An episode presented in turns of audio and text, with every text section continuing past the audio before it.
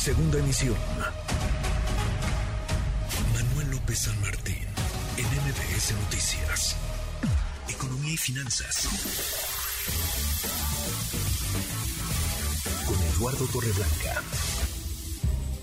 Lalo, qué gusto, qué gusto saludarte, ¿cómo estás? igualmente me da mucho gusto poder saludarte y poder saludar al público que nos escucha. Buenas tardes. Muy buenas tardes. Lalo, la influencia que tiene la tasa de referencia de Banco de México, ese dato que platicamos contigo cuando sale, siempre la mueven, la modifican o la dejan igual, pero la han estado incrementando a la una de la tarde, entonces nos, nos da muy buen tiempo de analizar, de revisar qué tanto ese dato, esa cifra que anda ya en el 11%, impacta, tiene influencia en la tarjeta, en la tasa de interés de las tarjetas de crédito que manejamos todos, que manejan quienes nos escuchan, Lalo.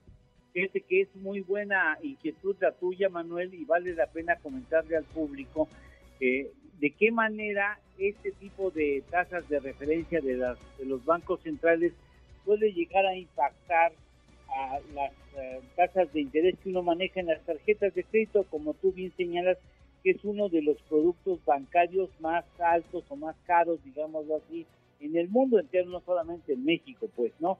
Eh, y, y, vale la pena decir que la, la tasa de interés que tiene más influencia sobre el incremento o la baja en las tasas de interés de tarjetas de crédito no es la tasa de referencia que marcan los bancos centrales, sino la TIE. Eh, esa TIE es la tasa de interés interbancaria de equilibrio, que en el caso específico de México fue instaurada en 1994 y que calcula diariamente el Banco de México a partir de conocer cuáles son digamos, las seis cotizaciones eh, en cuanto a tasas de interés de instituciones financieras o bien tomando como referencia condiciones de productos financieros internacionales.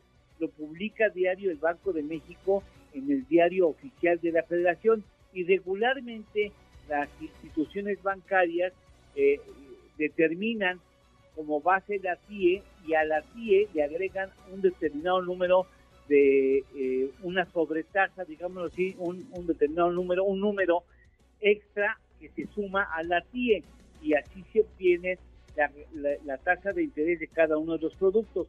No hay una sola tasa para las tarjetas de crédito porque las tarjetas de crédito tienen distintos atributos.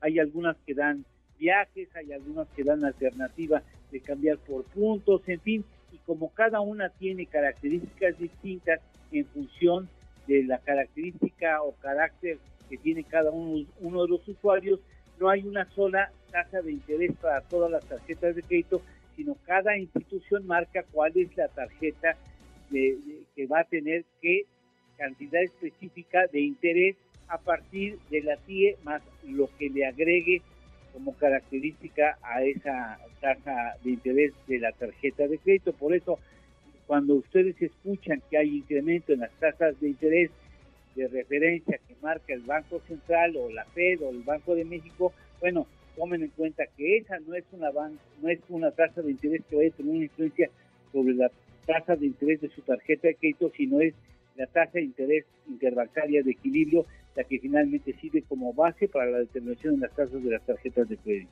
Interesantísimo, pues sí, porque pronto escuchamos ese número y bueno, ya nosotros qué, pero claro que impacta e importa. ¿La lo tenemos postre?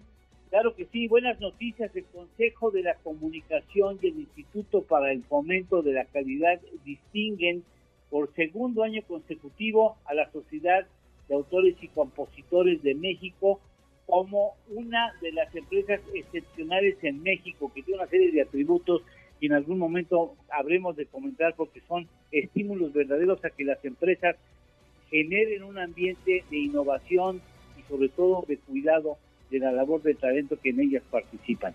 Interesante. Abrazo grande, gracias Lalo, buen viernes. Gracias, buen fin de semana a todos. Buen fin de semana también para ti, es Eduardo Torreblanca. Redes sociales para que siga en contacto: Twitter, Facebook y TikTok. M. López San Martín.